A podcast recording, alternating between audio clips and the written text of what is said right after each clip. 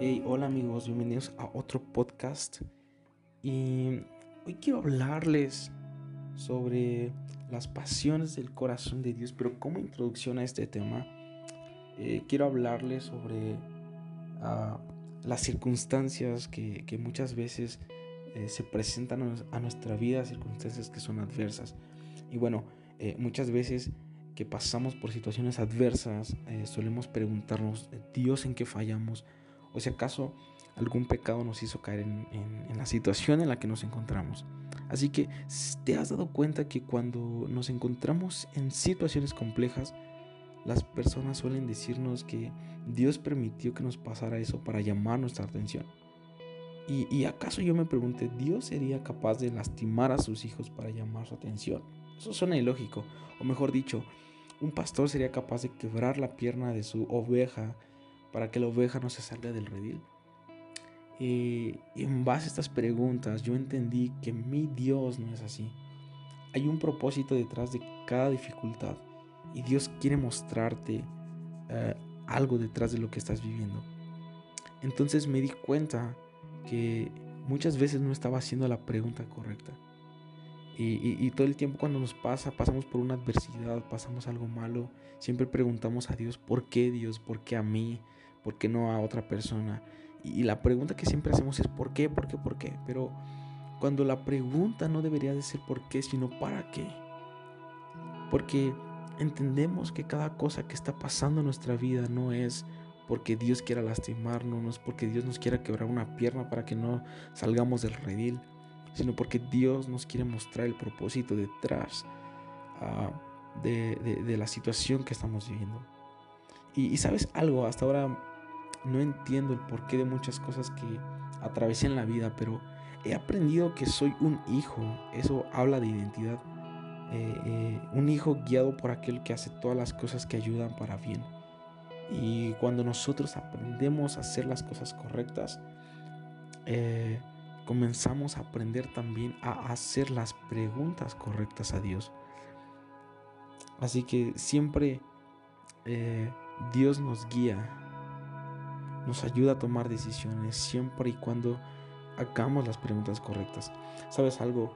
Eh, muchas veces mi ritmo de joven apasionado por Jesús, por descubrir el llamado al ministerio que Dios tiene, tiene o tenía para mí, eh, esa, ese ritmo me estaba llevando a descuidar ciertas cosas.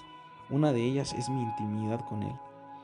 Eh, así que mi intimidad estaba siendo ahogada por tanta actividad, todo el tiempo me ocupaba en hacer preguntas a Dios, todo el tiempo me, me, la pasaba haciendo cosas para agradar a Dios, pero sabes algo, mi corazón se desvió. Y quiero decirte que cuando tu intimidad está siendo ahogada por mucha actividad, el corazón tiende a desviarse. Pero quiero decirte algo, un punto importante es que eh, las tormentas son el recurso de Dios para que tú y yo volvamos a mirar a aquel que está con nosotros en la barca, aquel que va a decirle a las olas que, se calmen y se van a calmar. Y, muchas veces cuando vienen eh, preguntas existenciales a nuestra mente, solemos preguntarnos con tanta sinceridad qué es lo que realmente está ardiendo en nuestro interior. Eh, otra pregunta es que cuáles son mis anhelos más profundos, qué es lo que realmente quiero. Y otra es que, qué es lo que realmente amo o qué es lo que más amo y qué valor tiene eso en mi ser. Y, para esto quiero trasladarte un ejemplo eh, muy, muy práctico y uno de ellos es que cuando una pareja decide comprometerse o casarse, comienzan a compartir juntos todos los días y bueno, se dan cuenta que cada uno ama diferentes cosas. Pero el simple hecho de que se aman eh, o por el simple hecho de que se aman, eh, y cada uno comienza a amar lo que la otra persona ama. Y, sus pasiones comienzan a conectarse. Así que eh, cuando esto pasa, el amor verdadero no busca lo suyo.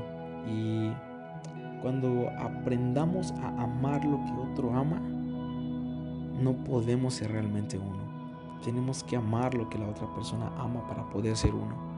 Y bueno, entendí que el amor inmaduro muchas veces es, es egoísta, que solamente está o se, está enfocando o solamente busca lo suyo eh, solo se enfoca en lo que cada uno siente sin importar cómo funciona el corazón de la otra persona.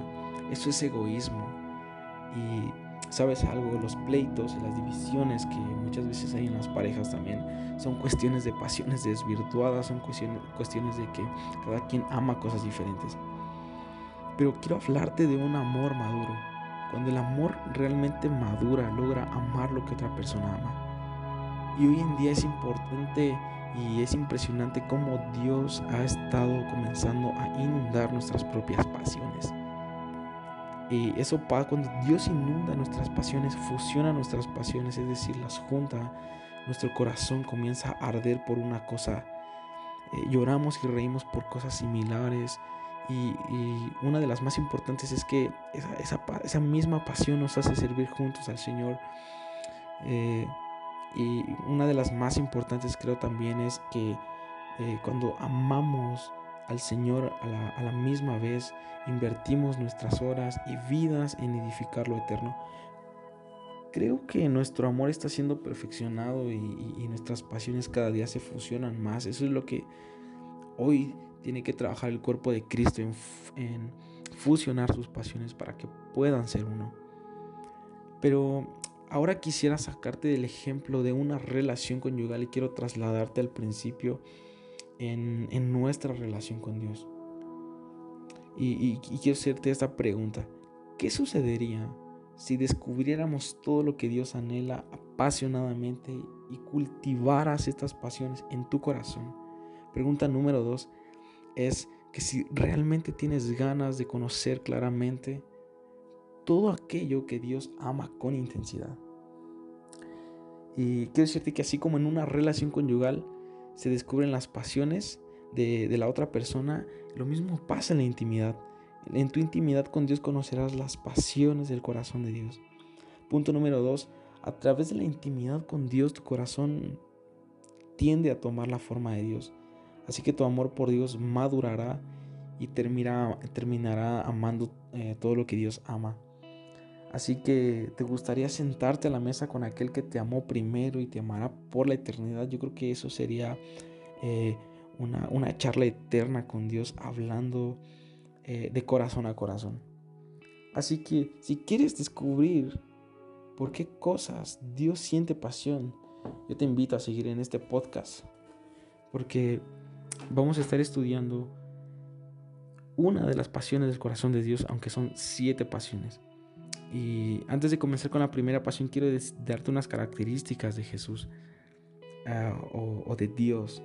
Y una de las primeras cosas es que Dios es apasionado. Muchas veces Dios se hace llamar celoso, Dios tiene anhelos profundos, pero ama con intensidad. Así que si tú pudieras tener una conversación cara a cara con Él, te sentirías atraído y conmovido por la magnitud de los efectos de Dios. Así que Dios no es estático, mucho menos aburrido como muchas veces la religión misma nos lo ha presentado. Quiero decirte que Dios es dinámico, Dios es enfático y, según la Biblia Dios se regocija, Dios se entristece, Dios canta, Dios ríe y mucho más. Hay cosas que a Dios le producen deleite, pero otras le producen mucho placer. Así que cuando toma forma de hombre Dios, Él, voltea mesas con un látigo, Dios llora. Eh, de tristeza, se alegra, se conmueve, pero ama, con, ama hasta la muerte. Así que hasta este punto puedes notar las pasiones o lo apasionado que es Dios. Así quiero, quiero decirte que sí, que el Dios a quien has rendido tu vida está lleno de pasiones. Es, es, por eso que una relación con Dios no es aburrida, una relación con Él es vibrante, una relación con Él es emocionante, atractiva y es una aventura eterna que nunca se acabará. Así que si tú te sientes aburrido en tu relación con Dios más que una relación, estás viviendo una religión. No importa si tú eres un pastor, si un, líder o, tal vez un ángel, déjame decirte que en algún lugar del camino dejaste de mirarlo. Pero cuando vuelves a poner tus ojos en Él es imposible que tu interior no se encienda como un volcán. Así que la religión es fastidiosa, pero Dios es apasionante. Eh, todo lo que él hace diariamente lo hace con entusiasmo. A la hora de describir lo que siente por su iglesia, Dios la llama a su esposa. Así que tú imagina al marido más amoroso, entregado y apasionado por su mujer. Aquel que diariamente busca enamorarla, busca sorprenderla, cautivarla, pero siempre encuentra una nueva forma de conquistarle. Y ella crece diariamente a su lado. hasta este punto quiero decirte que Dios es muy apasionado y nosotros fuimos diseñados para ser como Él. Por eso nosotros tenemos emociones fuertes que nos mueven diariamente. Así que ser apasionados es parte de nuestro formato original, no es malo. Fuimos creados a su imagen, a su semejanza, dice la Biblia. Esto incluye la habilidad de desear intensamente y anhelar con profundidad. No es malo que tengas pasiones, pero las pasiones no son pecaminosas por sí mismas, al contrario, sin las pasiones muchas veces no podemos alcanzar el propósito para el cual fuimos nosotros formados. Así que la pasión eh, en su definición más simple es una emoción intensa que engloba el entusiasmo o anhelo por algo y eso es lo que Dios tiene, una pasión tan inmensa. Eh, muchas veces tendemos a tener emociones intensas porque Dios también las tiene. Ahora quiero hacerte una pregunta. ¿Estamos apasionados por lo mismo que Dios está apasionado? Porque quiero decirte que no solamente fuimos creados para ser apasionados, sino que fuimos formados para hacerlo por aquello que Dios lo es. Y aquí está el punto central del problema. Eh, quiero decirte que muchas veces Satanás ha tomado nuestra habilidad de tener deseos profundos y las ha redireccionado hacia cosas que realmente nos alejan de Dios. A veces sin pasiones sanas no podemos alcanzar el propósito de Dios. Entonces ah, el interrogante que debemos hacernos es por qué cosas estamos realmente apasionados. Yo quiero hablarte sobre una guerra de pasiones que la Biblia nos presenta en Santiago capítulo 4 versículo 1. Dice, ¿de dónde vienen las guerras y los pleitos entre vosotros? ¿No es de vuestras pasiones las cuales combaten en nuestros miembros? Eh, yo creo que según este versículo estamos en una guerra de pasiones eh, en nuestro interior. Eh, hay un desorden brutal que el pecado ocasionó y corrompió. Así que el ser humano comenzó a desarrollar anhelos eh, intensos que, no corresponden con su, diseño original. Creo que muchas veces somos apasionados por cosas que no hemos sido eh, creados para amar y, por eh, lo tanto nuestro, ¿cómo puedo decirlo? nuestro funcionamiento interior está en peligro muchas veces. Así que nuestros anhelos están corrompidos, les damos nuestra fuerza a sutiles deseos que nos alejan de Dios. Así que esta lucha de pasiones es más dañina que la que se libra con armas físicas, quiero decirte, ya que estas destruyen nuestro cuerpo, pero las otras devastan nuestro interior. Ah, así que en este Santiago capítulo 4 versículo 1, Santiago nos brinda luz para entender de dónde vienen las guerras y los pleitos que están llegando a, su clima en la actualidad de, pasiones corrompidas y desvirtuadas. Hoy quiero decirte que hoy estamos en el tiempo de mayor cantidad de conflictos bélicos en la historia de la humanidad. Créeme que se han desatado decenas de guerras oficiales, guerrillas, terrorismo, eh, enfrentamientos civiles, rebeliones. Eh, así que este espíritu de conflicto y pleito se manifiesta muchas veces en todos los ámbitos sociales, en la división política, racial, religiosa, etc. Y todo esto es una cuestión de pasiones desvirtuadas. Y quiero decirte que la iglesia no está ajena a esta oscura realidad espiritual. Esto, esto es algo importante. Yo creo que las divisiones en el cuerpo de Cristo se expresan claramente en las casi 50.000 denominaciones evangélicas que hoy son reconocidas recientemente. Creo que gran parte de ellas están eh, peleadas entre sí. Eh, lo más curioso es que todos profesan amor al mismo Dios, pero sus pasiones egoístas no los dejan sentarse en la misma mesa y creo que eso es fuertísimo. Y caminar en acuerdo también. Así que eh, el espíritu de pleito que habló eh, el hermano de Jesús golpea casas y familias, matrimonios y relaciones entre padres e hijos. Y creo que muchas veces se vuelve muy difícil relacionarse con otras personas, socializar, congregarnos y, pasamos más tiempo sentados en las heridas que, que nos ocasionaron que avanzando en la voluntad de Dios. Así que la razón es que si el corazón humano no funciona según el prototipo de quien lo creó originalmente, eh, ese corazón va a producir muchas veces destrucción interna y externa. Eh, eh, quiero decirte que Jesús afirmó esto cuando enseñó que los homicidios, Él dijo que los adulterios, eh, malos pensamientos y pecados del hombre, mm, pecados del hombre, perdón, nacen en su corazón. Creo que el corazón humano, cristiano o no, está desarrollando anhelos diferentes a aquellos por los que por los que realmente fue creado. Creo que amamos cosas que no fuimos diseñados para amar y sentimos atracción por creo que otras cosas que, que dejan que nuestro interior funcione correctamente. Pero quiero que te fijes cómo esto está operando en tu vida. Haz una rápida lista mental de cuáles son eh, tus anhelos principales, cuáles son tus deseos. ¿Qué responderías tú a estas preguntas? Por ejemplo, pregunta número uno, ¿cuáles son las pasiones principales de tu corazón? Pregunta número dos, ¿estás alineado ah, o están alineados esos intensos deseos que dirigen tu vida con los de Dios? Pregunta número tres, ¿conoces aquellos, eh, conoces tú aquello que Él desea en profundidad? Creo que los corazones ah, que desean cosas vanas, pasajeras, a veces cosas también desvirtuadas y cosas egoístas, creo que esos corazones están trayendo consecuencias graves en la actualidad.